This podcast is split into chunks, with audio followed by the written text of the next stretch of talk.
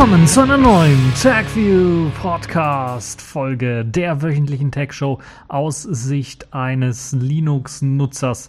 In dieser Woche oder in dieser Folge wieder einmal die spannendsten Themen, die es in dieser Woche gab. Dort gibt es eine ganze, ganze Reihe an Themen, die ich besprechen möchte. Deshalb fange ich am besten direkt gleich an mit der Themenübersicht zunächst einmal. Wir wollen uns ein wenig über Drohnen unterhalten und die Drohnenmorde, so würde ich das mal bezeichnen, die mit Hilfe von Deutschland durchgeführt worden sind. Dann wollen wir uns die Vorratsdatenspeicherung wieder anschauen, denn äh, Ojemini, die ist wieder da. Und Nvidia-Treiber gibt es jetzt nur noch nach Anmeldung. Was es damit auf sich hat, werden wir auch noch mal ein bisschen näher beleuchten. Außerdem hat Western Digital Sundisk gekauft. YouTube startet Red. Zurück in die Zukunft. Der Zurück in die Zukunftstag war in dieser Woche. Und Nike hat dann auch passend dazu selbst sch äh, schnürende Schuhe vorgestellt. Ein sehr schweres Wort. Ähm, und dann gibt es natürlich noch die Kategorien in dieser Woche mit der Pfeife der Woche. Das ist diesmal die Bild. Die Distro der Woche, Ubuntu, ist in einer neuen Version erschienen. Und Sailfish der Woche, ja, im Grunde genommen eigentlich Sailfish des Monats, würde ich mal sagen, weil da gibt es gleich vier, nee, fünf neue News. Habe ich mich verzählt? Vier. Vier neue News ähm, deshalb äh, fangen wir direkt jetzt er erst äh, mit den Drohnenmorden an, damit wir da auch zeitlich alles äh, durchbekommen. Ja, Drohnenmorde mit Hilfe von Deutschland. Es hat jetzt nun ein Ex-Soldat und ein Drohnensteuerer in Anführungszeichen namens Brandon Bryant. Ich weiß nicht, ob das sein richtiger Name ist oder nicht, aber ich schätze mal, dass das sein Name, sein richtiger Name auch ist. Im NSA-Untersuchungsausschuss erzählt, was das mit dem US-Drohnenprogramm, was es so mit dem US-Drohnenprogramm auf sich hat und wie das so abläuft. Dabei kamen dann doch ein paar schockierende Details heraus. Zum Beispiel gelten bereits zwölfjährige Kinder als legitime Ziele und werden von Drohnen eben ausgeschaltet, in Anführungszeichen. Äh, also im Grunde genommen umgebracht, ermordet. Als legitime Ziele. Das heißt, sie gelten dann auch als Ziel, wenn es darum geht, Terroristen auszuschalten. Ja, der Brandon Bryant hat so einen ersten Einblick gegeben in das perfide System, wie eben dort gearbeitet wird und wie leicht es eigentlich ist, Menschen auf so eine Kill-Liste ähm, zu packen und wie leicht es ist, dass sie so auf solch einer Kill-Liste landen, ohne dass sie wirklich auch wirklich ähm, terroristisch irgendwie was mit den Terroristen zu tun haben im Grunde genommen, sondern sie standen dort einfach mal zufällig in der Nähe eines mutmaßlichen Terroristen und äh, sind dann eben ein Kollateralschaden gewesen und das ist eben schon erschreckend, muss man ganz ehrlich sagen.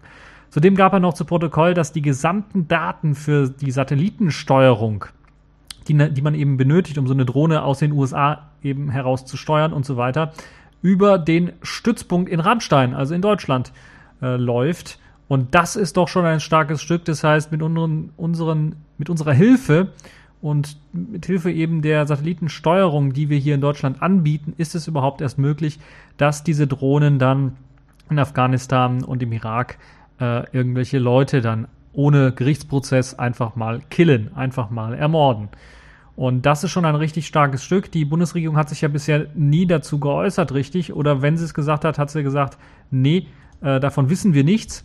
Und jetzt gibt es halt eben einen Ex-Soldaten, der das Ganze gesteuert hat, der muss es eben wissen aus erster Hand, weil er halt eben äh, damit zu tun hatte. Äh, die Daten werden auch, und das ist interessant, über eine direkte Glasfaserleitung zu den Air Force-Stützpunkten in den USA geleitet. Das heißt, es existiert von Rammstein eine Glasfaserleitung, die in die USA führt. Und dass die Bundesregierung davon nichts gewusst haben sollte, weshalb sowas überhaupt notwendig ist, ähm, weiß ich nicht, wie man das erklären soll. Ähm, meiner Meinung nach hat sie davon gewusst und wollte eigentlich äh, nicht, dass die Bevölkerung davon erfährt. Ähm, ja, diese Glasfaserleitung wird, wird halt eben benutzt, damit überhaupt die Drohnenpiloten die Drohnen ordentlich steuern können und die Raketen abfeuern können, weil ansonsten ist die Verzögerung halt äh, viel, viel zu lang. Und äh, weil das halt eben aus den USA heraus gemacht wird, ähm, muss halt eben eine Glasfaserleitung da stehen zu den USA, damit halt eben die Daten schnell verarbeitet werden können. Ja, der Brandon Bryant selber soll dabei nicht der Pilot einer Drohne gewesen sein, sondern eher so eine Art ja, Co-Pilot, der für die Zielführung der Rakete verantwortlich war. Das heißt, es sind ungefähr drei Personen bei der Drohnensteuerung. Einer, der wirklich das Teil fliegt, ein anderer, der nach Zielen Ausschau, halt, äh, Ausschau hält und die vergleicht mit den Zielen, die in den Dokumenten drin stehen, diese eben auf eine Killliste oder so bekommen und einer, der dann eben diese Raketen äh, bedient oder die Zielerfassung der Rakete äh, steuert und äh, dann mit demjenigen, der die Killliste hat, dann koordiniert, könnte das die Person sein und kriegen wir einen Abschussbefehl oder nicht. Und wenn halt eben abgeschossen werden muss, dann muss er halt eben draufdrücken und dann fliegt die Rakete eben auf das Ziel und tötet die dann. Nach äh, Beendigung seines Dienstes, äh, den er dann quittiert hatte, wurde er im, äh, hat er sogar eine Auszeichnung bekommen, im Grunde genommen, äh, dass äh, er 1600 Tötungen begangen hat, im Grunde genommen, oder Kills äh, durchgeführt hat. So würde ich das mal äh, übersetzen wollen.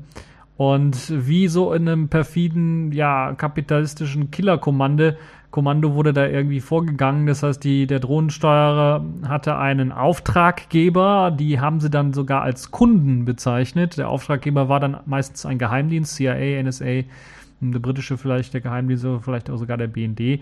Also die waren die Kunden der Drohnensteuerer und sie flogen dann halt mit äh, vollbestückter Drohne in das Zielgebiet, wo die Zielperson eventuell gesehen werden sollte oder gefunden werden sollte. Und äh, ja, dann wie gesagt, der eine Mitarbeiter steuerte die Drohne, der andere die Kamera und der andere identifizierte dann die Ziele. Ob ein Ziel dann hingerichtet werden sollte, entschied dann der Kunde. Das heißt, man hat dann den Kunden informiert, ja, im Zielgebiet wurde Person XYZ gefunden, was sollen wir jetzt machen? Und dann hat eben der Kunde gesagt, ja, baller den ab. Und wenn dann da so ein paar Unbeteiligte rumstanden, hat man das dem Kunden vielleicht auch gesagt und dann hat der Kunde gesagt, ist egal, sind Kollateralschäden. Sollen sie halt nicht so einen schlechten Umgang haben.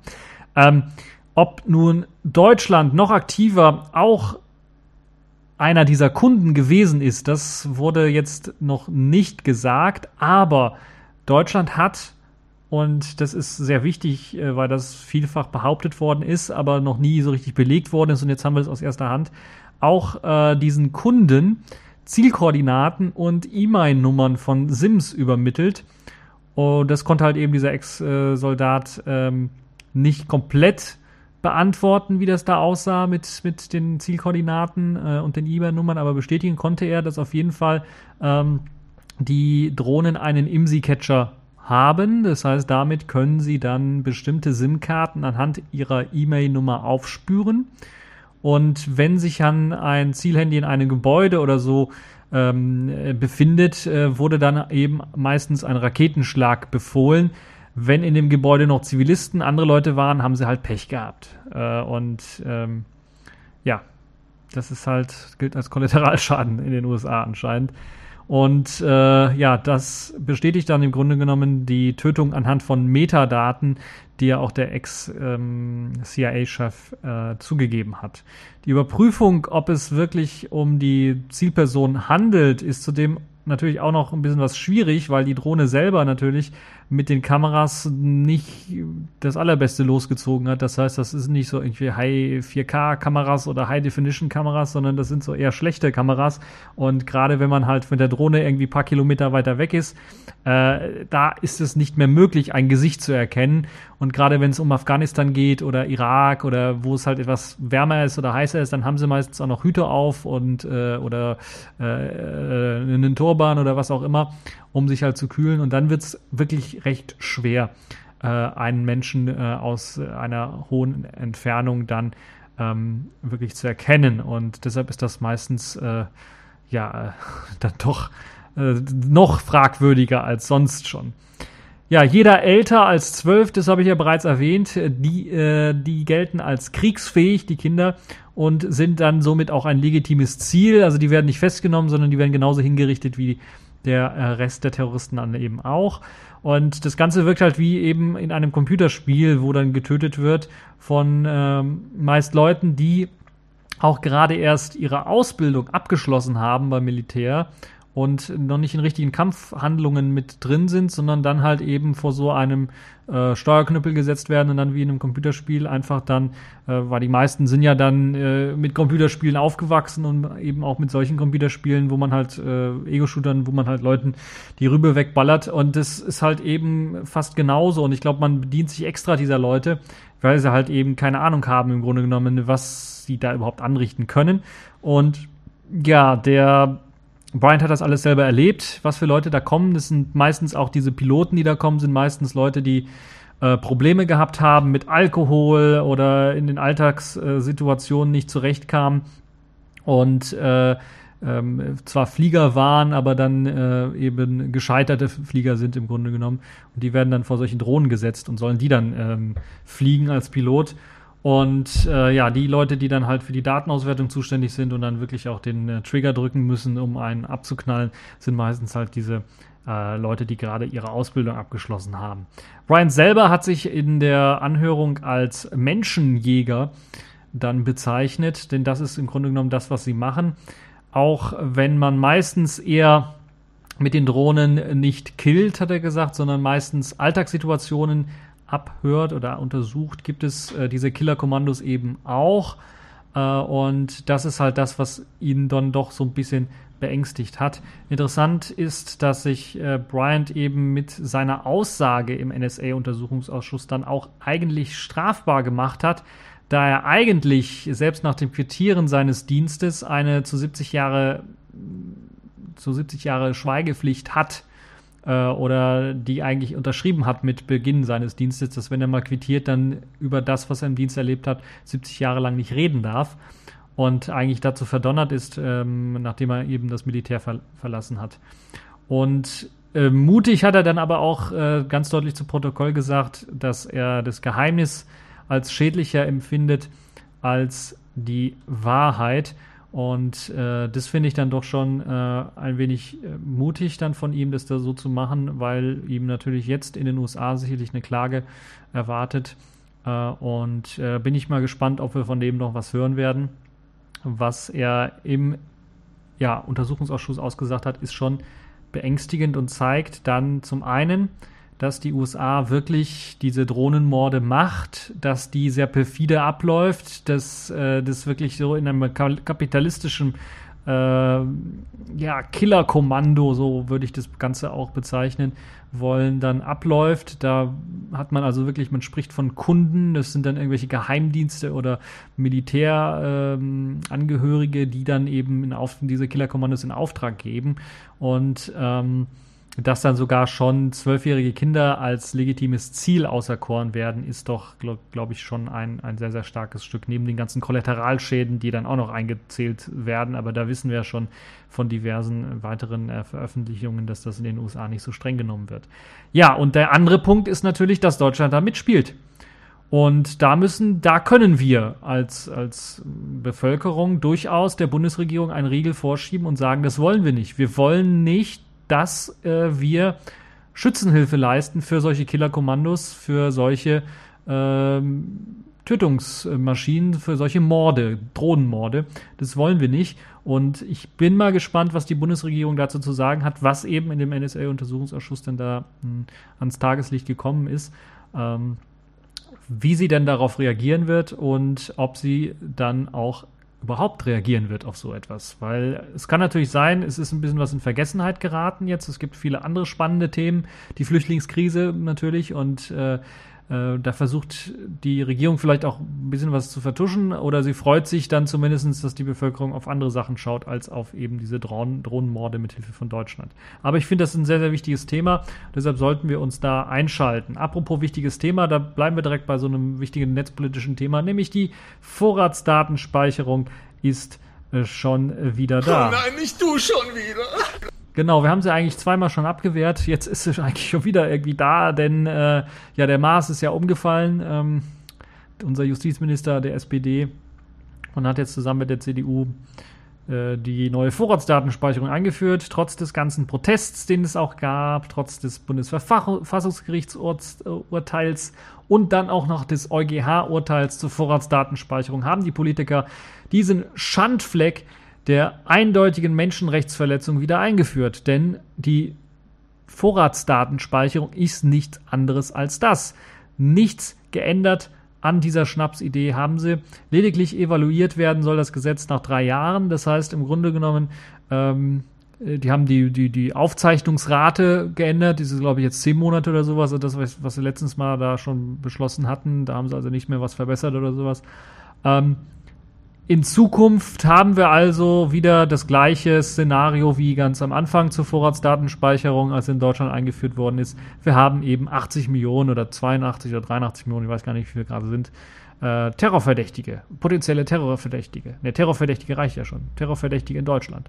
Weil alle irgendwie abgehört werden sollen oder müssen, beziehungsweise ihre Daten auf Vorrat gespeichert werden tolle Nummer, muss man äh, wirklich schon sagen. Also, dass sie das wirklich alles gekonnt einfach ignorieren, das zeigt einfach ganz eindeutig, äh, dass denen das am Arsch vorbeigeht, was eben Menschenrechte, Verfassung und Bürger wollen. Das ist eigentlich unglaublich, was unsere Regierung da macht. Und äh, äh ist natürlich klar, die Polizei ist, hat da Druck gemacht, will solche Instrumente haben, weil sie wollen natürlich am besten alles überwachen. Aber es muss natürlich auch eine Regierung können. Sie muss eben Freiheit und Sicherheit abwägen und Freiheit soll, sollte in Deutschland mehr wiegen als die Sicherheit, weil wir wollen halt nicht in einem Polizeistaat leben, der wo unser tägliches Leben von der Polizei oder von Behörden komplett durchdrungen werden kann, weil das ist halt eben nicht das, was ich unter einem Rechtsstaat verstehe. Und das sollte unsere Politik eigentlich klar sein, unsere Politikern klar sein. Und das sollte unsere Politik im Grunde genommen eigentlich auch sein. Wir wollen keine Verhältnisse wie in den USA, wo Sicherheit eben ein Supergrundrecht ist vor eben äh, der Freiheit. Das wollen wir in Deutschland nicht. Zumindest eine Mehrheit der Bevölkerung will das nicht. Und wenn wir das nicht wollen, müssen wir mal wieder jetzt, weil es ja jetzt zum, schon zum dritten Mal um die Vorratsdatenspeicherung geht, äh, mal wieder auf die Straße gehen und den Politikern richtig einheizen, damit sie halt eben dieses Gesetz auch wieder abschaffen. Ich hoffe natürlich wieder auf Karlsruhe, das Bundesverfassungsgericht, dass dieses Gesetz dann auch nach dem EuGH-Urteil, das ja im Grunde genommen gesagt hat, man kann auf Vorrat, auf Verdacht einfach nicht alle Daten der Bürger einfach irgendwie abspeichern äh, und dann so jeden zum potenziellen Terroristen machen. Äh, das geht einfach nicht. Das ist eine Menschenrechtsverletzung. Das hat der EuGH gesagt. Und äh, ich bin mir, ich bin sehr zuversichtlich, dass Karlsruhe dann dem Ganzen folgen wird, wird und oder werden muss sogar und das Ganze dann äh, wieder ablässt, die Vorratsdatenspeicherung wieder einkassiert. Äh, und äh, es gibt ja schon äh, Überlegungen bei der EU, dass man gegen Deutschland klagen möchte und blaue Briefe äh, mit Rügen schicken möchte äh, die ja schon im Schreibtisch, in der Schreibtischschublade quasi schon liegen und vorbereitet worden sind, was die Vorratsdatenspeicherung angeht. Da bin ich also recht zuversichtlich, dass wir das wieder wegkriegen. Aber wir dürfen dort nicht äh, schlafen oder wir dürfen dort nicht einfach abwarten, sondern wir müssen da wirklich auch äh, unseren Protest äußern. Und jedes Mal wieder, weil wir merken ja, der Bundesregierung geht es am Arsch vorbei, was wir sagen, was das Verfassungsgericht sagt. Und sie versuchen es immer wieder. Und äh, da müssen wir dann auch immer wieder dagegen klagen, immer wieder dagegen laut werden und immer wieder sagen, das wollen wir so nicht. Ansonsten haben wir das irgendwann und dann wachen wir alle in einem Überwachungsstaat auf und das ist nicht der richtige Weg. Ja, das ist so mein kleiner ähm, netzpolitischer äh, Anstrich für diese Folge. Kommen wir mal ein bisschen wieder was zum technischen. Äh, Nvidia hat mal auch wieder eine Schnapsidee gehabt, würde ich mal behaupten. Denn Nvidia will jetzt in Zukunft nur noch Treiber-Updates gegen Anmeldung herausgeben. Das heißt, Nvidia stellt neue, brandaktuelle Treiber, die zum Beispiel für bestimmte Spiele rausgegeben werden oder bei Releases von bestimmten Spielen dann auch noch geupdatet herausgegeben werden, damit eben das Spiel ordentlich und flüssig läuft nur noch per Nvidia GeForce Experience hm, bereit. Und die Nvidia GeForce Experience ist so eine spezielle Webseite und ein spezielles Tool, wo man sich anmelden muss. Das heißt, da muss man mindestens seine E-Mail-Adresse angeben und ein Passwort vergeben, damit man da reinkommt. Und das ist halt eben eine Software, die ständig äh, für ein gerade erscheinendes Spiel optimierte Treiber dann verspricht. Ob das wirklich so der Fall ist, weiß ich nicht. Äh, es gab wohl wahrscheinlich auch zu wenig Benutzer, die das auch getestet haben, weil halt eben bisher auch diese ständig optimierten Treiber dann meistens auch auf der Webseite gelandet sind und man sich dort die Treiber herunterladen konnte. So, das Tool funktioniert jetzt nur gegen Anmeldung und auch nur auf Windows. Das heißt, nur Windows-Leute werden dann im Genuss dieser neuen Treiber kommen. Sprich, Nvidia plant im Grunde genommen äh, frei herunter, herunterla herunterladbare Treiber dann nur noch quartalsweise zu veröffentlichen. Im Prinzip habe ich da nichts dagegen. Also ich muss nicht jedes Mal für das brandaktuellste neueste Spiel den äh, neuesten Treiber haben, weil ich Linux-Benutzer bin und das brandaktuellste neueste Spiel meistens erst sowieso etwas später auf Linux erscheint. Äh, zumindest ist die Situation jetzt noch so. Äh, kann ich auch quartalsweise mit Treibern leben. Ähm, trotzdem ist das dann doch schon äh, ein starkes Stück, gerade für die Leute, die einen aktuellen Treiber für ihr aktuelles Spiel benötigen. Der muss sich halt jetzt bei Nvidia registrieren und an dieser GeForce Experience teilnehmen. Und AMD hat auch schon Nvidia ausgelacht, was das angeht und lacht sich da auch schon richtig ins Fäustchen und sagt im Grunde genommen die Nvidia-Kunden, Kunden, die ihren Unmut äußern, äh, im Grunde genommen äh, hier kommt doch zu AMD, wir werden weiterhin euch ständig aktuelle Treiber liefern und das auch ohne Anmeldung. Mal schauen, ob Nvidia wirklich das Ganze durchziehen wird oder ob sie dann doch einen Rückzieher machen, weil da gibt es ja doch schon einige wütende Nvidia-Kunden und wir wissen, wenn dann äh, doch der Aufschrei ein bisschen was zu groß wird bei den Kunden, dann äh, macht man schnell eine Rolle rückwärts und äh, hoffe, dass das bei Nvidia dann auch der Fall sein wird. So. Ja, in dieser Woche gab es auch noch was Interessantes. Western Digital ein ja doch recht bekannter Festplattenhersteller, dafür kenne ich den vor allen Dingen, kauft jetzt SanDisk und SanDisk ist ja doch eher bekannt für ja Flash-Speichermedien, das heißt so MicroSD-Karten, SD-Karten, äh, aber auch SSDs. Äh, ich habe zum Beispiel eine SSD in einem meiner Laptops eingebaut, die von SanDisk stammt. Und Western Digital eben äh, hat jetzt SanDisk für 19 Milliarden Dollar, das ist schon ein stolzer Preis, gekauft. Und ja, Western Digital ist halt eben eher bekannt dafür, dass sie Festplatten herstellen. Sie sind aber auch schon auf der Suche immer wieder gewesen nach Flash-Speicherspezialisten und dazu gehört halt eben auch SanDisk. Und ähm, sie stellen halt eben auch USB-Sticks und so weiter her. Und jetzt versucht halt Western Digital mit dem Aufkauf von SanDisk wahrscheinlich dann auch die Hybrid-Systeme ein bisschen nach vorne zu pushen. Das heißt Festplatte und SSD oder Flash-Speicher in einem äh, oder halt eben auch im Flash-Speichermarkt überhaupt Fuß zu fassen, denn dort äh, gibt es ja große Kon Kon Konkurrenz von, von Toshiba und Co. Äh, Samsung mittlerweile natürlich auch eine große Nummer, was das angeht. Und Western Digital versucht halt eben den äh, zukünftigen Markt dort auch zu erschließen und halt eben besser im Flash-Bereich zu werden. Ich finde das eigentlich im Grunde genommen eine gute Sache. Ich hoffe nur, dass wir dann auch äh, keine erhöhten Preise dafür bekommen, sondern dann auch wirklich ein bisschen was bessere Produkte eventuell und ein bisschen was mehr Competition vielleicht zwischen den großen ähm, Flash-Speicherherstellern, die es momentan so gibt, oder Festplattenherstellern, die es momentan so gibt. Ja, das also dazu. Dann kommen wir noch zu einem weiteren, äh, zu einer weiteren News, die mich auch doch teilweise interessiert, weil ich ja YouTube selber auch nutze und auch meine Videos dort hoch, hochlade. Äh, und natürlich auch durch Werbeeinnahmen teilweise da ein bisschen was äh, an äh, Provision bekomme, ein bisschen was an Geld bekomme. Äh, wobei natürlich viele Leute mit Werbeblockern unterwegs sind und dann gibt es dann da so ein Problem. Aber dazu gleich noch eine Anekdote was Werbeblocker angeht. YouTube hat jetzt äh, ein neues Portal gestartet, das nennt sich Red. Und nein, das hat nichts mit RedTube zu tun, auch wenn ich wirklich finde, YouTube hat da mit Red, glaube ich, den falschen Namen irgendwie gewählt, weil es halt eben schon RedTube gibt und naja, wir wissen das ja, äh, was das ist. Ja, Red, so nennt sich eben die neue, der neue Abo-Dienst von YouTube, bei dem man eine werbefreie Version von YouTube bekommt für 10 Dollar. Es sind momentan nur Dollarpreise, weil das Ganze momentan nur in den USA gelauncht ist. Und äh, Start des ganzen Dienstes war der 28. Oktober. Und äh, nein, war nicht, sondern wird der 28. Oktober sein. Die Sendung kommt ja am 25. raus. Das heißt, habt ihr noch drei Tage Zeit, wenn ihr in den USA lebt könnt ihr dann das mal ausprobieren. Die Videos sind nicht nur werbefrei anzuschauen dort, sondern man kann die ganzen auch für, fürs spätere Anschauen herunterladen und äh, dann auch später anschauen, wenn man offline ist. Das ist also auch eine schöne Geschichte. Ja, äh, YouTuber, die mit YouTube Geld verdienen, also richtig viel Geld, nicht so wie ich, äh, nur die im Cent-Bereich, glaube ich, pro Monat kriege ich da was an Werbeeinnahmen rein ähm, sondern wirklich Leute, die da mehrere hundert Dollar ähm, im Monat oder sowas dann dort äh, doch schon verdienen oder sogar noch mehr. äh, die richtig also Kohle verdienen, müssen allerdings dann auch einen neuen Vertrag akzeptieren mit YouTube.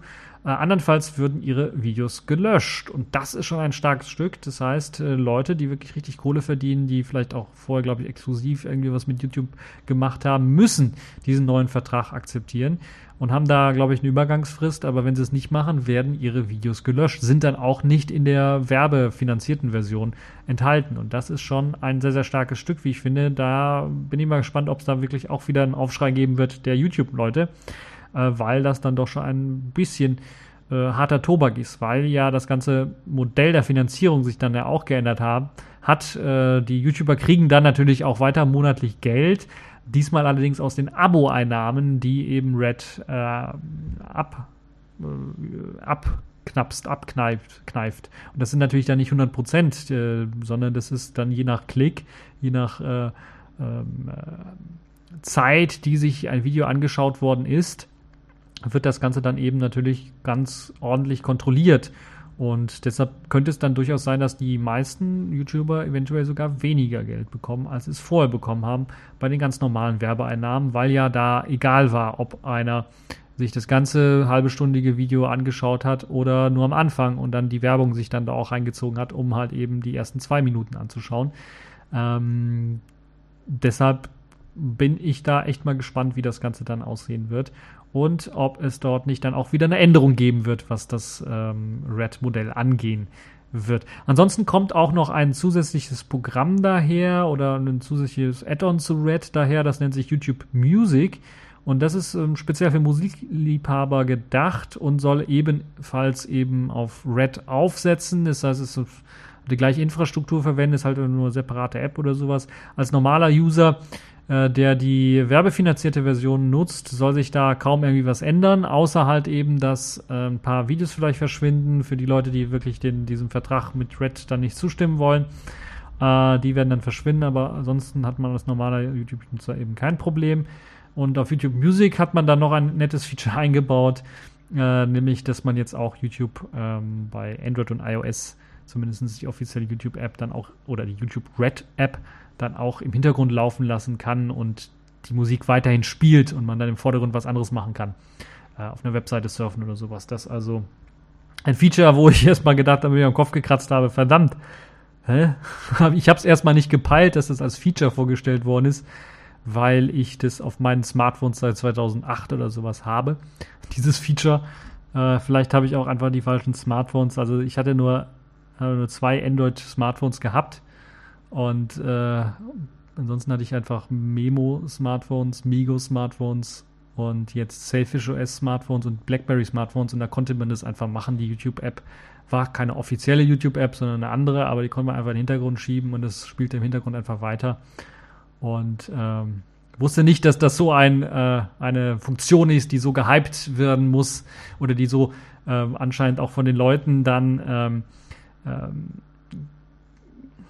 ja, gewollt wird, so dass man dann wirklich auch in, imstande ist, 10 Dollar dafür zu bezahlen. Ähm, anscheinend sieht aber YouTube das, oder ja, Google sieht das anscheinend so, dass das so ist und bewirbt das dann auch damit. Nun ja, als normaler User äh, der eben diese Video, diese werbefinanzierte Version normal benutzt, dann wird sich da also wenig ändern.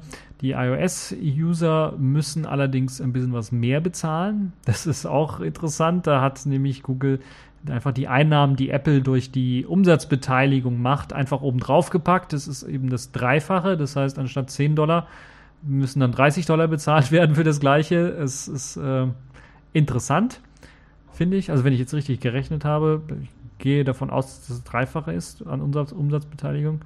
Nun ja, die werden halt wieder draufgepackt. Das heißt, auf jeden Fall iOS-User müssen mehr bezahlen als Android-Nutzer, weil halt eben die YouTube-Steuer, äh, die iOS-Steuer, die Apple-Steuer da ausgerechnet wird. Ja, geplant ist es dann auch, dass YouTube Red wahrscheinlich auch in andere Länder kommen wird.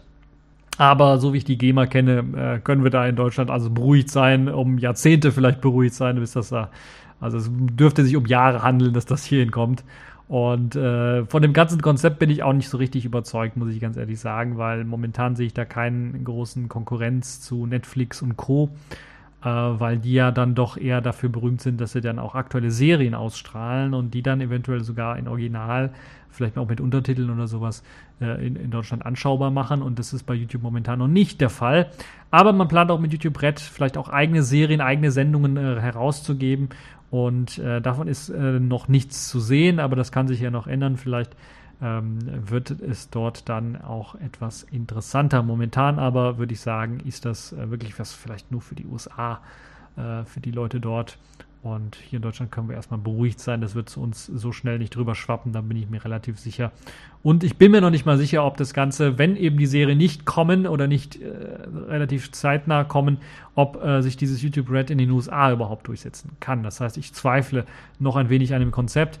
Und das mit der Werbefreiheit, da kann ich euch noch eine kurze Anekdote erzählen. Ich habe diese Woche mal versucht, äh, ganz zu Anfang habe ich versucht, habe ich erstmal ausgerufen, ich werde eine Woche lang versuchen, ohne Adblock, ohne Adblocker im, im Netz zu surfen. Äh, nach einem Tag habe ich das schon aufgegeben wieder, weil ich mich doch dann zu sehr aufgeregt habe. Und ähm, kann euch mal kurz die Gründe dazu erklären. Also das äh, meiste, was ich angesurft habe, und das hat mich dann doch überrascht, weil ich ja meistens in der Tech-Welt unterwegs bin, weil es auch mein Beruf ist und ich mich da auch meistens informiere darüber, über die neuesten Sachen. Also Heise, Golem, ZDNet, ähm, was es noch für Seiten? Reddit natürlich, die diversen Reddit-Feeds und äh, ähm, Hacker News und äh, ja, es gibt also diese ganzen Tech-Seiten, die man so kennt, die, die so groß sind, aber auch politische Seiten oder äh, Magazine, Spiegel, Zeit und so weiter und so fort. Das lese ich mir auch manchmal durch. Und da muss ich ganz ehrlich sagen, bin ich dann doch relativ positiv überrascht gewesen, weil ich dann da doch eher lästige, mehr lästige Werbung ähm, gedacht habe zu sehen. Aber es war meistens so, Heise Golem, die beschränken sich darauf, ähm, zwei Werbebanner meistens nur einzublenden, die dann äh, eins an der rechten Seite und eins vielleicht oben als Top dann noch eingeblendet werden, die dann auch vom Layout nicht irgendwie flashy, blinky und störend sind, die dann nicht so ein Pop-up äh, auffahren, das dann über dem eigentlichen Text oder der Artikel dann zu sehen ist. Äh, das gab es also nicht. Ähm, das war das Positive, das muss ich ganz ehrlich sagen. Aber andere Seiten, die haben mich dann ein bisschen abgefuckt. Hat schon bei YouTube angefangen, weil, äh, und da schließt sich der Kreis jetzt mit YouTube und YouTube Red. Äh, da war einfach viel zu viel Werbung bei YouTube. Also ich weiß nicht, ich weiß nicht, wie das bei meinen Videos aussieht. Ich klicke da meistens auch alles an, dass alles an Werbung da eingerichtet oder angezeigt werden soll. Aber wenn ich mh, hm, äh, am Anfang äh, Werbung sehe, die dann auch skippable ist nach 30 Sekunden oder sowas, ist das, äh, glaube ich, das kann, das habe ich kein Problem mit, kann ich noch verkraften, kann ich auch verstehen, dass die Leute, die dann die Videos machen, eventuell auch einen kleinen Obolus dadurch verdienen möchten. Und auch die Einblendung mitten im Video, dass dann so kurz irgendwie so, so ein kleines Banner reinkommt, wie halt eben so ein Untertitel äh, unten einfach eingeblendet wird, äh, Kauf Schuhe oder sowas. Ich habe keine Ahnung, was da an Werbung kommt, aber kommt manchmal irgendwie sowas. Äh, das geht auch noch, weil man dann nicht abgelenkt, nicht groß abgelenkt wird von dem eigentlichen, was man da gucken möchte. Aber wenn mitten im Video. Man also bei, bei einem viertelstündigen Video mitten im Video oder mitten im Satz auf einmal das Ganze unterbrochen wird und dann eine Werbeeinblendung kommt, dann ist das doch schon recht nervig und dann ist die auch nicht mehr skippable. Da muss man sich die zwei Minuten, äh, meistens sind so eine Minute 30, zwei Minuten, äh, dann auch anschauen. Das hat mich ein bisschen aufgeregt. Dann hat es schon angefangen, mich so ein bisschen abzufacken. Ähm, aber richtig abgefuckt war ich dann bei anderen Webseiten. Äh, ich will jetzt keine großartigen Namen nennen, äh, aber es gibt wirklich auch äh, Webseiten, äh, die wirklich sehr, sehr schlimm sind. Also einige News-Seiten beispielsweise sind sehr, sehr schlimm weil die dann auch Videos haben, die irgendwie auf einmal abspielen oder auf einmal kommt irgendwo Sound daher und mit Werbung und du weißt nicht, aus welchem Tab das kommt. Äh, oder du hast den Tab und guckst und guckst und scrollst und scrollst und vor lauter Werbung findest du einfach nicht, wo, jetzt die Musik oder wo der Pause-Button oder der Stummschalt-Button jetzt ist. Und das fuckt schon richtig, richtig ab.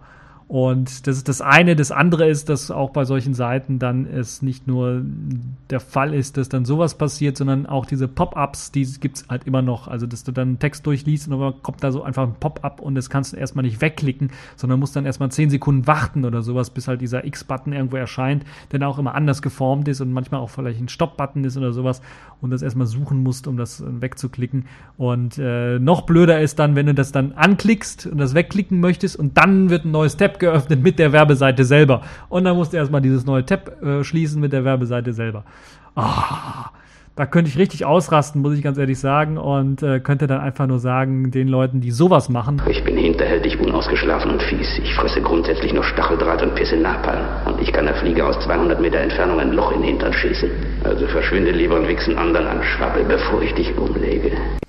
Und das ist ja nicht das Einzige was dann abfuckt, sondern das andere, was richtig abfuckt, wenn man den Werbefilter äh, nicht anhat, den Adblocker nicht anhat bei solchen Webseiten, ist wirklich, dass die alles Mögliche laden. Also JavaScripte, die dann, dann 30, 40 Megabyte an RAM fressen äh, und äh, teilweise GIF-Animationen äh, habe ich auch gefunden, aber auch diese äh, Flash-Animationen. Ja, ich habe noch Flash, vielleicht ist das mein eigener Fehler, aber äh, die dann da nochmal 500, 600 Megabyte irgendwie an RAM fressen und auf einmal hast du dann äh, swappt dein Rechner auf einmal. Und dann denke ich mir so, 4 Gigabyte, warum muss das swappen? Und das fängt dann an zu swappen und du merkst es ja auch, äh, zumindest wenn du ZRAM hast, dann merkst du es so ein bisschen, wenn das dann das auch noch voll läuft, das ZRAM, dass dann irgendwie der Mauscursor sich so auf äh, äh, Zeitlupenfunktion dann umgestellt hat und dann äh, du dann erst einmal denkst, oh Gott, oh Gott, Tabs schließen, Tabs schließen, Tabs schließen und dann wartest du eine Minute, ah, der Tab ist geschlossen, wieder was weiß ich, 500 Megabyte freigegeben und dann konntest du weiter surfen. Also das ist schon richtig, richtig nervig. Und ähm, ich bin jetzt dazu übergegangen, ich weiß nicht, wie ihr es so haltet, äh, ich bin dazu übergegangen, das jetzt so zu machen, dass ich auf den Webseiten, wo die Werbung nicht nervt, also Heise, Golem, Zeit, äh, Spiegel, ZDNet, äh, ich glaube auch die ganzen Reddits, wenn es da überhaupt Werbung gibt, also das ist sehr dezent gehalten, nur das stört es einfach nicht dass ich da einfach sage, okay, das tue ich auf die Whitelist selber drauf, auf die Whitelist und ähm, bin jetzt am Testen auch jetzt für die nächste Woche vielleicht, wie das mit dieser Adblock Plus Whiteliste aussieht. Die ist ja jetzt auch im mittlerweile im normalen Adblock gelandet. Ähm, wie das da aussieht, ob ich da nervige Werbung irgendwie bekomme oder ob das nicht der Fall ist. Äh, also solche Seiten, die es gut machen, da habe ich jetzt den Werbeblocker ausgeschaltet. Das heißt, äh, dann bin ich auch dafür, dass wenn die das ordentlich machen mit der Werbung, nicht alles zukleistern, dass sie dann natürlich durch die Werbung auch Geld verdienen sollen können. Ja, äh, jetzt habe ich ein bisschen lang rumgelabert um den heißen Brei herum. Äh, wenn ihr dazu Informationen habt, äh, wie ihr das so macht und ob ihr vielleicht einen Tipp irgendwie habt, vielleicht gibt es da schon irgendwie äh, Alternativen zu Adblock, die eventuell alles blocken. Ähm, mir fällt da nur Adblock Edge ein, ich weiß gar nicht, ob es das noch gibt. Aber da gibt es auf jeden Fall noch eine Alternative äh, für die diversen Browser, die alles nochmal blockt, wo es dann eben keine Whitelist gibt. Und ich glaube, bei Adblock kann man diese Whitelist auch noch ausschalten. Das heißt, das ist noch nicht ganz so schlimm, dass das nicht ausschaltbar ist. Aber mh, falls ihr Alternativen habt oder Alternativen, wie ihr damit umgeht und wie ihr das Ganze macht, dann könnt ihr natürlich das auch im Kommentarbereich posten. Falls ich da was Neues finde, werde ich euch natürlich auch davon berichten. Ja, begeben wir uns jetzt mal zurück in die Zukunft, denn am, 20, am 21. war es soweit, der 21. Oktober, der Zurück in die Zukunft Tag. Für die Leute, die es nicht wissen, pünktlich zum Zurück in die Zukunftstag äh, des zweiten Teils ist Marty McFly in die Zukunft gereist zum 21. Oktober 2015 und äh, hat sich dort dann neu eingekleidet, zum Beispiel mit Nike-Schuhen, die sich selbst gebunden haben. Da musste also nur seinen Fuß reinstecken und dann wurden die selbst gebunden. Und hat auch eine so coole Jacke, da musste man einen Knopf drücken und dann hat sich an die Größe angepasst des äh, Jackenträgers. Und ja, das ist eine tolle Sache gewesen. Der Film war schon doch, ähm, ja, recht äh, ja, revolutionär würde ich nicht gerade behaupten, aber hat schon mal recht gut in die Zukunft geschaut, ein paar Sachen erraten. Und eines war halt eben diese, diese Schuhgeschichte und äh, natürlich war das auch ein Ansporn für Nike selber, dann solche Schuhe dann äh, zu entwickeln. Und sie haben jetzt auch äh, diese selbstbindenden Schuhe vorgestellt und sind sogar bei Michael J. Fox, dem äh, Schauspieler, der den Marty McFly gespielt hat, dann vorbeigekommen und haben dem an diesem Tag dann auch die Schuhe gegeben. Äh, sind nicht ganz so wie im Film, dass man die nur äh, anziehen muss und dann schnüren sie sich selber, sondern man muss dann noch die nur anziehen, also nicht nur Fuß reinstecken, sondern auch noch einen Knopf an der Seite drücken. Dann schnüren die sich halt eben selber. Im nächsten Jahr sollen diese Schuhe dann auch äh, versteigert werden. Versteigert werden deshalb, weil sie in natürlich geringerer Zahl zu kaufen sein werden. Ein bisschen was ja, teurer sind sie sicherlich auch, weil da wirklich Motoren sind. Also wenn ihr euch das Video anschaut, was äh, Michael J. Fox auch gepostet hat, wo er dann die Schuhe ausprobiert, Da kann man noch deut deutliche Geräusche hören von Motoren, die das Ganze zuschnüren. Es hört sich jetzt nicht komplett störend an, sondern es hört sich eher so futuristisch an wie aus einem Film. Das äh, ist schon also gar nicht schlecht gemacht. Vielleicht haben sie es dann auch extra gemacht, weil das Geräusch auf jeden Fall nicht zu überhören ist. Und ähm, ja, versteigert wird, äh, werden diese Schuhe zum einen natürlich, weil sie preislich sicher etwas teuer sind, zum anderen in geringer Stückzahl nur vorhanden sind und zum anderen natürlich auch Nike wieder die, äh, das Geld, was dort bei der Versteigerung reinkommt, in die Parkinson-Forschung hineinfließen lassen möchte. Wir wissen ja, Michael J. Fox ist an Parkinson erkrankt, also der Schauspieler von Marty McFly. Und äh, deshalb will Nike dem äh, so ein bisschen unterstützen oder die, die, die Parkinson-Stiftung ein bisschen unterstützen und die Forschung unterstützen, was das angeht. Und das ist eine super Sache. Das hat Nike schon einmal gemacht, denn sie haben im Jahr 2011 schon mal die gleichen Schuhe vorgestellt, ohne selbstschnürenden Mechanismus, also das gleiche Design wie aus Zurück in die Zukunft 2, aber eben äh, ohne die Selbstschnürung. Die nannten sich Nike Mag und die werden wahrscheinlich jetzt auch wieder Nike Mac heißen, wahrscheinlich Nike Mac zweite Generation oder sowas, die dann im nächsten Jahr rauskommen wird. Ähm, äh, werden, die im nächsten Jahr rauskommen werden. So. Das also zum Zurück in die Zukunftstag. Ich hoffe, ihr habt den irgendwie auch äh, mal damit begangen. Das, ich glaube, es lief sogar im Fernsehen, da könnt ihr euch das Ganze nochmal anschauen. Ansonsten gibt es auch eben im Internet sicherlich einige Ausschnitte äh, zu alledem, was dort vorausgesagt worden ist im Film selber und was dann in Zukunft, äh, was dann in, in unserer Gegenwart äh, alles schon erreicht worden ist. Das mit den äh, Hoverboards ist ja teilweise erreicht. Es gibt auf einigen äh, Teststrecken hat Lexus ja äh, bereits so ein Hoverboard vorgestellt, aber so richtig durchgesetzt hat es sich nicht. Aber einige interessante andere Sachen gab es dann dort auch schon. Ich kann euch auch nur empfehlen, es gab auch eine Tagesschau äh, Spezial zu, äh, zu dem Zurück in die Zukunftstag. Das haben sie recht gut gemacht. Da könnt ihr euch immer anschauen, die ganzen News, die dort vorausgesagt worden sind für das Jahr 2015 aus dem Jahre 1900, wann war es? 85, glaube ich, ja als der Film rauskam, ich weiß gar nicht, 84, 85, irgendwie sowas. Ja, äh, das also zum äh, Zurück in die Zukunftstag und das waren im Grunde genommen die großen Themen für diese Woche. Kommen wir jetzt mal zu den Kategorien in dieser Woche. Accepted. Connecting. Complete. System activated. All systems operational.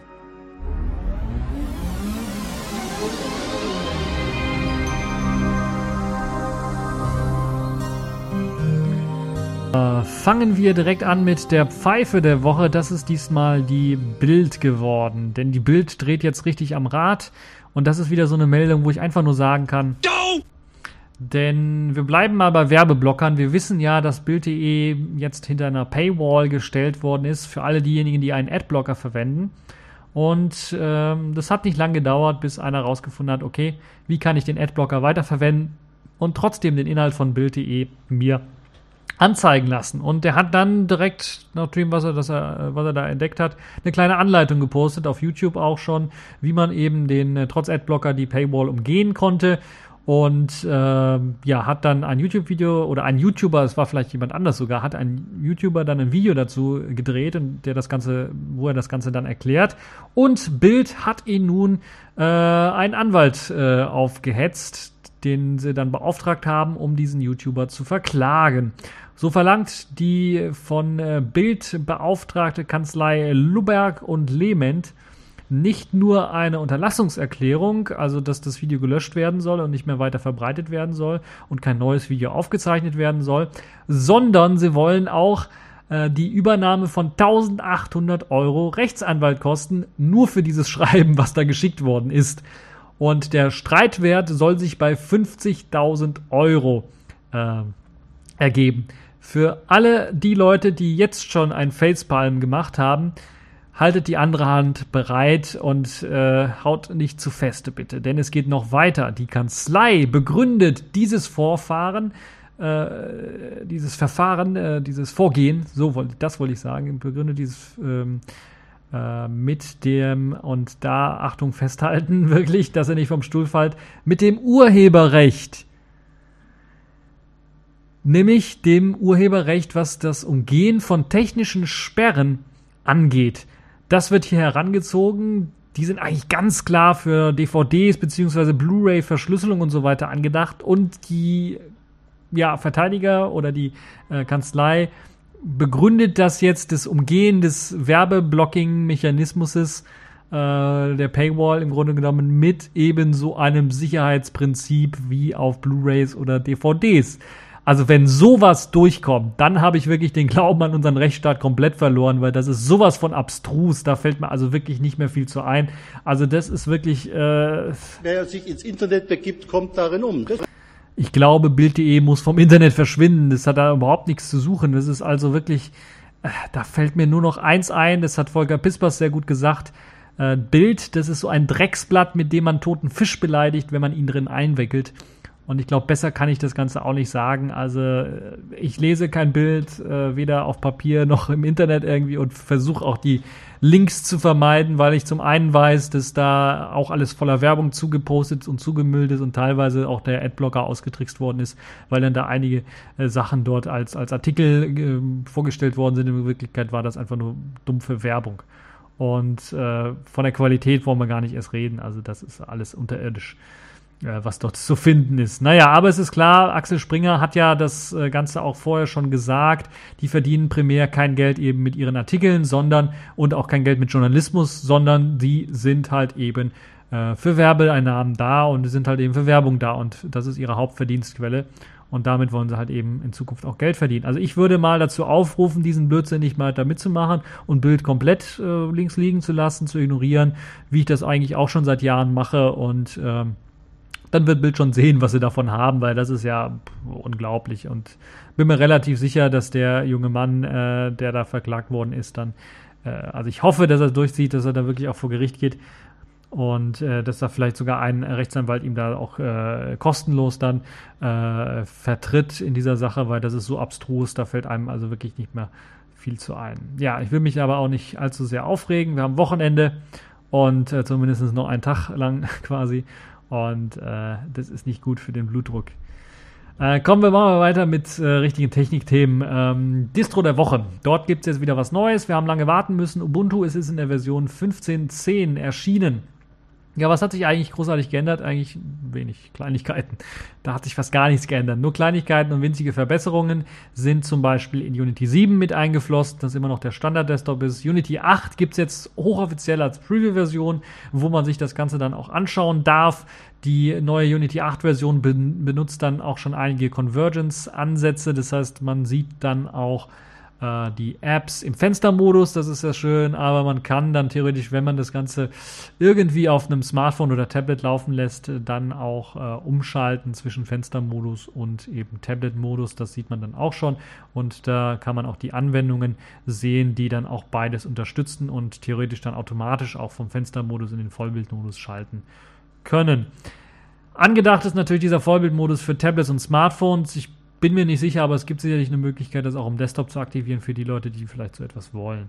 Ja, ansonsten gibt es natürlich die üblichen Updates der, der unterliegenden äh, Bibliotheken bzw. Systeme. Der Linux-Kernel wurde auf Version 4.2 gehoben. Das ist, glaube ich, ein LTS-Kernel.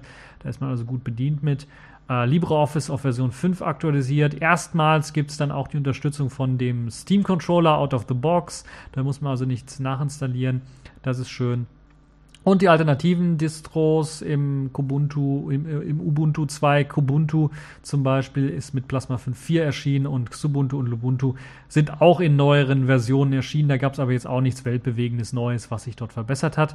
Bei Kubuntu ist äh, nur eine Neuerung jetzt mit der Version dann äh, herausgekommen, nämlich der mh, äh, der Verantwortliche für Kubuntu, äh, für die Distribution, ist jetzt dann endgültig zurückgetreten, Jonathan Riddle äh, ein Kollege von mir, der Kubuntu äh, quasi äh, der Hauptbetreuer von Kubuntu war und ja auch sich gestritten hat mit Canonical, da habe ich auch schon lange drüber erzählt, hat sich jetzt von Kubuntu zurückgezogen. Wie das äh, dann jetzt für die Zukunft von Kubuntu aussieht, werden wir dann mal sehen. Ähm, ich vermute, dass Kubuntu in der Form nicht überleben wird. Ähm, muss man mal schauen, äh, wie das dann weitergehen wird. Äh, da gibt es schon ein paar interessante Projekte, die dann noch kommen werden. Also es, es wird eine Alternative sicherlich zu Ubuntu dann geben, äh, die äh, vielleicht auch auf Ubuntu-Quellen dann basieren wird. Dann werden wir mal sehen, wie das äh, sich dann weiterentwickeln wird. Ich kann mir nicht vorstellen, dass ähm, die Idee, Ubuntu als Unterbau zu benutzen und darauf einen schönen KDE Plasma Desktop zu packen, dass die komplett verschwinden wird, aber vielleicht der Name Kubuntu selber eventuell wird in dieser Form dann äh, auf jeden Fall nicht mehr existieren. Zumindest das Entwicklungsmodell, wie es bisher war, wird geändert werden. Ja, äh, das dazu kommen wir jetzt zu den Sailfishs der Woche. Ich betone, betone das äh, mit Absicht Sailfishs der Woche, weil es gibt gleich mehrere äh, Sailfish News in dieser Woche.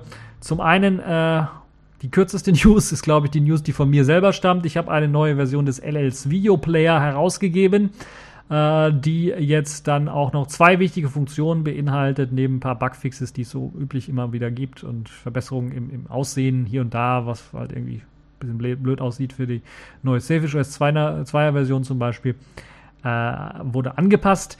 Äh, die neuen Funktionen sind einmal das Abspielen von der letzten bekannten Position für lokale Dateien, also für die Leute, die zum Beispiel über meinen Player dann auch Podcasts gehört haben oder sich längere Videos oder sowas angeschaut haben oder zum Beispiel auch den TechView Podcast, die TechView Podcast Show angeschaut haben und dann äh, sie mal irgendwie schnell beenden mussten oder sowas, weil sie jetzt gerade, was weiß ich, aus der Bahn aussteigen mussten oder sowas und äh, dann erst ein paar Tagen wieder dann oder eine Woche später dann äh, sich das Ganze weiter anschauen wollen und den Player zwischenzeitlich geschlossen haben.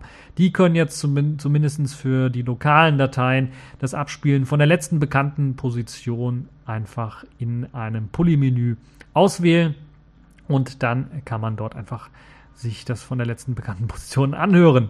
Ja, ähm, das ist also ein nettes Feature, was äh, von vielen gewünscht worden ist. Dann gibt es ja auch YouTube DL. Das ist dieses sehr spezielle äh, Python-basierende Skript, äh, das äh, YouTube-Sachen oder andere verschiedene Plattformen unterstützt und dort eben auch Sachen runterladen kann. LLs Video Player benutzt das Ganze ja, um ähm, verschiedene Streaming-Sachen dann abspielen zu können. Also wenn ihr auf myvideo.de geht, weiß gar nicht, ob es unterstützt wird, aber müsste eigentlich unterstützt werden. Äh, oder wenn ihr auf äh, Clipfish oder auf anderen Plattformen unterwegs seid und euch die Videos dann anschauen wollt, könnt ihr die natürlich einfach den Videolink kopieren Uh, und uh, Dailymotion beispielsweise ist da so eine Sache, was ich noch im Kopf habe, oder alles das, was YouTube DL im Grunde genommen unterstützt und was auch die G-Streamer-Geschichte uh, des, des Selfish OS-Systems unterstützt, kann abgespielt werden.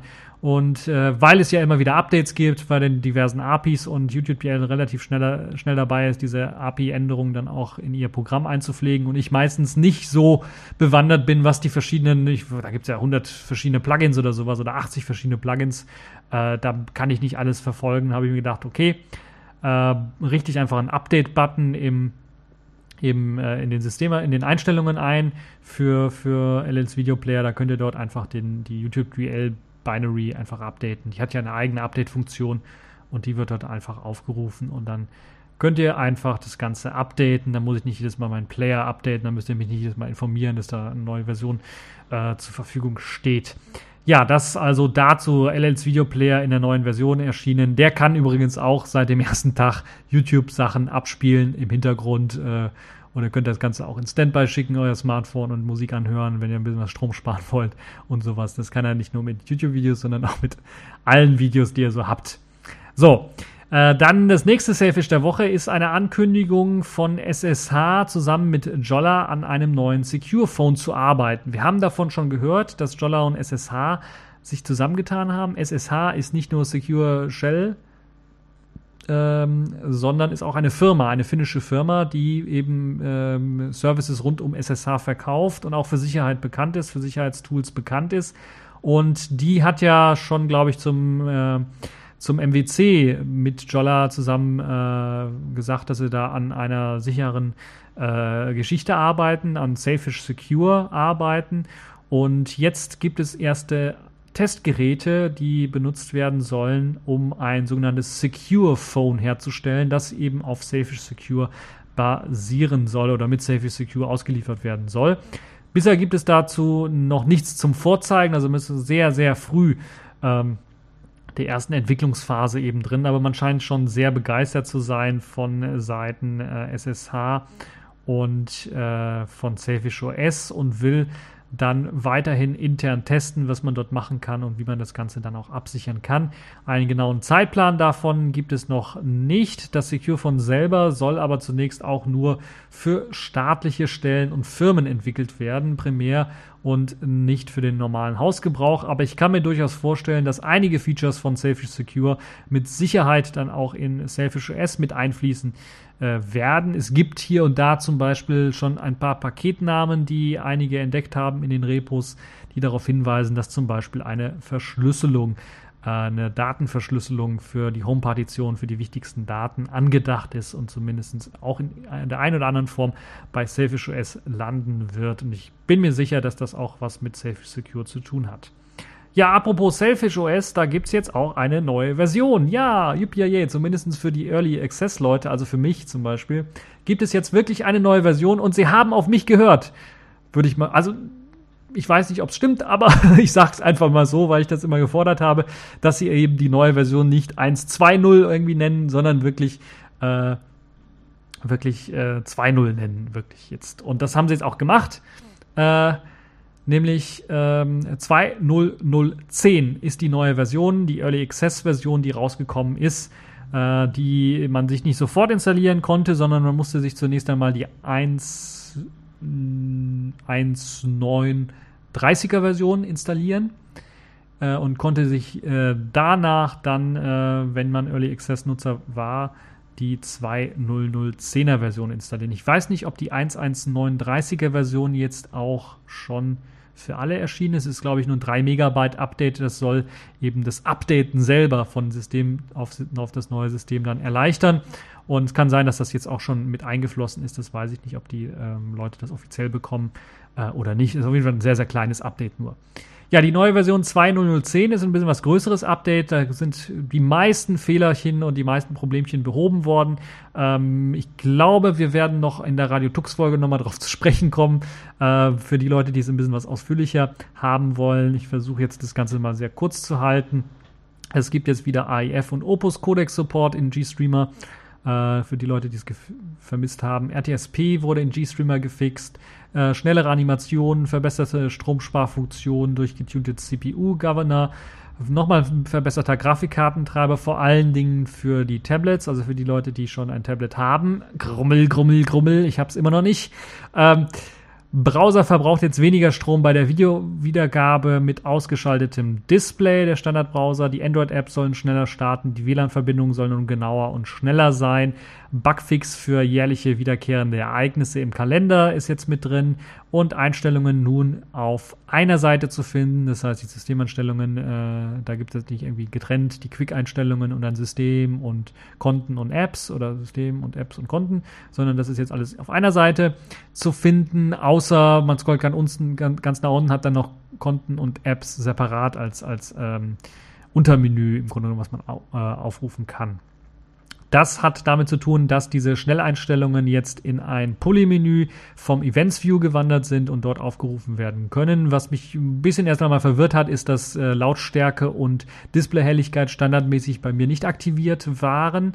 Äh, die kann man aber auch wieder aktivieren. Da muss man in den Einstellungen gehen. Da gibt es jetzt auch äh, nicht mehr die Möglichkeit wie früher mit einem längeren Drücken auf eine bestimmte Einstellungsmöglichkeit äh, das Ganze dann zu den Schnelleinstellungen hinzuzufügen, sondern da gibt es wirklich einen eigenen Menüpunkt, wo man die verschiedenen Einstellungsmöglichkeiten auch äh, aufrufen kann. Außerdem behandelt, äh, befindet sich in diesem Pulley-Menü vom Events View auch noch die Möglichkeit, ähm, äh, schnell Aktionen äh, reinzupacken. Da sind einige zu finden. Das sind die, die man auch schon auf dem Tablet äh, gesehen hat, für die Leute, die äh, vielleicht das MWC-Video noch in Erinnerung haben. Also schnell eine Notiz erstellen, eine Taschenlampe einschalten, ähm, äh, einen Termin einstellen und so weiter und so fort. Also solche Schnellaktionen sind da drin. Die kann man auch konfigurieren, wie man denn möchte. Ist es noch nicht alles möglich. Was, das, was noch fehlt, was mich genervt hat, ist, äh, dass man immer noch nicht den Status wechseln kann, sondern da wirklich in die Einstellungen reingehen muss für die Instant Messaging-Geschichten.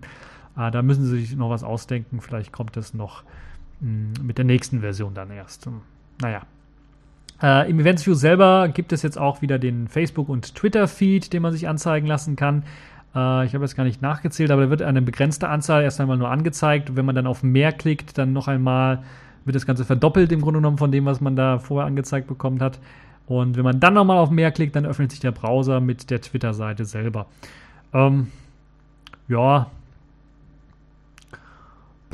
es, es, erfüllt seinen Zweck, sagen wir mal so. Was mich, äh, was mir noch fehlt, ist, dass man das manuell vielleicht mal updaten kann, so ein Twitter-Feed oder sowas. Und ansonsten macht das irgendwie nach einem Intervall oder sowas. Ich weiß es nicht, ich habe es noch nicht rausgefunden.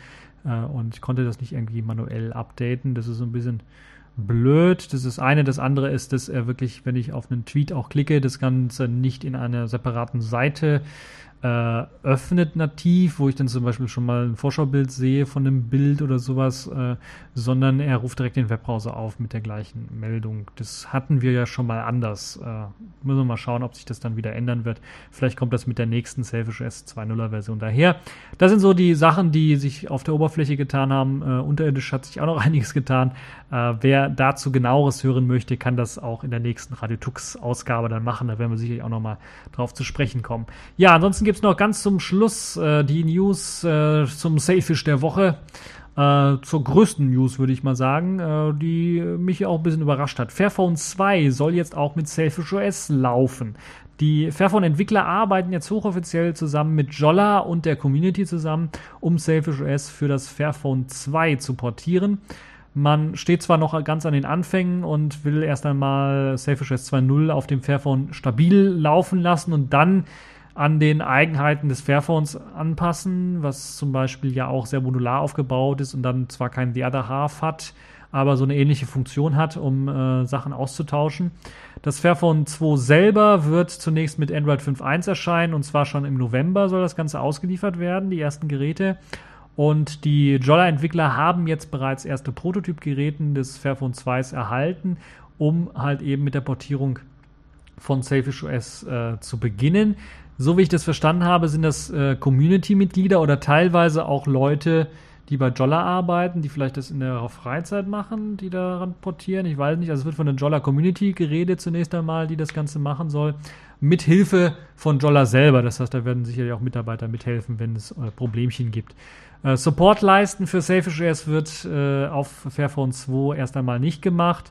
Äh, dafür hat man momentan zu wenig Ressourcen aber Unterstützung sollte dafür dann erst später bei einer offiziellen erscheinenden Version kommen. Das heißt, wir können damit rechnen, dass irgendwann mal ein Fairphone 2 mit Selfish OS auch offiziell herausgegeben wird und dann hoffentlich auch in Zusammenarbeit mit Jolla, also etwas mehr Zusammenarbeit mit Jolla, ähnlich wie bei äh, Intex äh, Aquafish, dem, dem indischen Hersteller, dass man da vielleicht es auch schafft, äh, dass zum Beispiel Alien Dalvik, äh, die Android-Kompatibilitätsschicht, dann irgendwie äh, vom Fairphone 2 lizenziert werden kann, äh, so dass man auf dem Fairphone 2 dann auch mit äh, Android-Programmen dann auf Selfish OS arbeiten kann. Ja, äh, das Fairphone 2 ist sehr modular aufgebaut. Das ist eine positive Sache, soll sehr langlebig sein und äh, hat dann auch so den Ansatz des Other Half-Konzeptes dann auch mit drin, auch wenn es nicht kompatibel ist miteinander.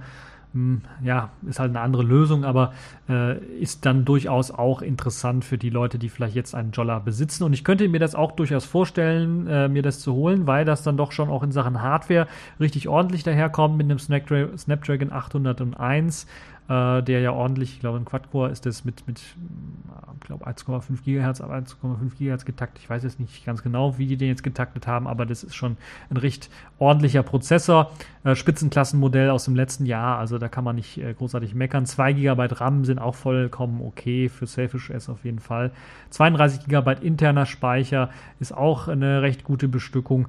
Und äh, wenn es wirklich dann offiziell erscheint, ähm, ähm, könnte das wirklich der inoffizielle Nachfolger des Jolla-Phones werden. Also das muss man ganz ehrlich sagen, weil halt eben Langlebigkeit Ziel ist, faires Herstellen des Smartphones und dann ist noch eine gute Hardware mit verbaut und äh, wenn dann äh, Jolla das auch offiziell mit unterstützt, das, das äh, Fairphone 2 äh, und dort auch Updates regelmäßig rausgibt für das Fairphone 2, ist das wirklich eine, eine äh, sehr gute Geschichte. Also wenn sich da zwei zusammentun, äh, um einen Jolla-Nachfolger zu küren, ist das sicherlich äh, eines der heißesten Kandidaten, die ich momentan sehe. Äh, auch im Vergleich zum indischen Aquafish, was ja eher mäßige Spezifikationen hat, so, so ein meiner Update ist zu dem Jolla, was wir jetzt so haben, äh, sehe ich dann doch eben äh, das Fairphone 2 als einer der heißesten Kandidaten, was mein Jolla-Phone ablösen könnte als nächstes Selfish OS Smartphone. Ja, dank der geplanten äh, Langlebigkeit ist das sicherlich dann auch für den einen oder anderen recht interessant. Man muss natürlich noch abwarten und schauen, ob es jetzt, äh, wie es jetzt weitergeht mit der Entwicklung, ob Jolla dann wirklich offiziell, äh, weil momentan haben sie eine unterstützende Leistung, was auch immer das heißen soll, so richtig. Ob, äh, aber es haben zumindest beide angekündigt, so ein bisschen äh, auf ihren ähm, Social Media Accounts und äh, verlinkt ist, glaube ich, im Artikel von, lasst mich nicht lügen, was ist das für eine URL? Muss ich mal schauen. Heise äh, ist dann, äh, glaube ich, auch die offizielle Meldung von Fairphone, die das Ganze ja auch gemeldet haben. Und da bin ich echt mal gespannt, äh, wie das dann weitergehen wird. Das heißt, wir werden im nächsten Jahr äh, dann auch ein neues, äh, ja, etwas besseres Selfish OS Smartphone haben werden oder ein Smartphone haben werden, zumindest auf dem man Selfish OS installieren kann. Ich, meine Empfehlung ist jetzt für die Leute, die aktuellen Jolla haben, abwarten, abwarten, bis offiziell Fairphone 2 dann auch mit Jolla, äh, mit, mit dem äh, Selfish OS erhältlich sein wird und äh, schauen, wenn, äh, wenn ihr Android-Unterstützung unbedingt braucht für einige Apps, dann äh, solltet ihr schauen, euch vorher informieren, ob das möglich ist beim Fairphone 2 mit Selfish OS und ähm, wenn es nicht möglich ist, dann müsst ihr halt äh, euch äh, entscheiden, ob ihr dann vielleicht doch das aus Indien importiert oder vielleicht einen Händler findet, äh, der es euch äh, dann anbietet. Äh, ja, das war es dann auch schon. Wir haben wieder mal richtig viele Themen gehabt und ich habe richtig viel besprochen für diese Woche. Ich hoffe, es hat euch gefallen. Falls ihr Kommentare habt, könnt ihr die natürlich einfach im Kommentarbereich hinterlassen. Ich wünsche euch noch eine frohe Zeit. Kommt durch, äh, das, äh, durch die Woche gut durch. Äh, auch jetzt äh, natürlich, äh, nachdem ihr etwas länger schlafen könnt, ist das sicherlich auch äh, eine interessante Sache für die Leute, die es verpasst haben. Ihr habt jetzt die Möglichkeit gehabt, am Sonntag die Zeit umzustellen. Um eine Stunde konntet ihr die Zeit zurückstellen, sodass ihr eine Stunde länger schlafen konntet. Ja, das war's für diese TechView Podcast Folge. Ich hoffe, sie hat euch gefallen und bis zur nächsten Folge.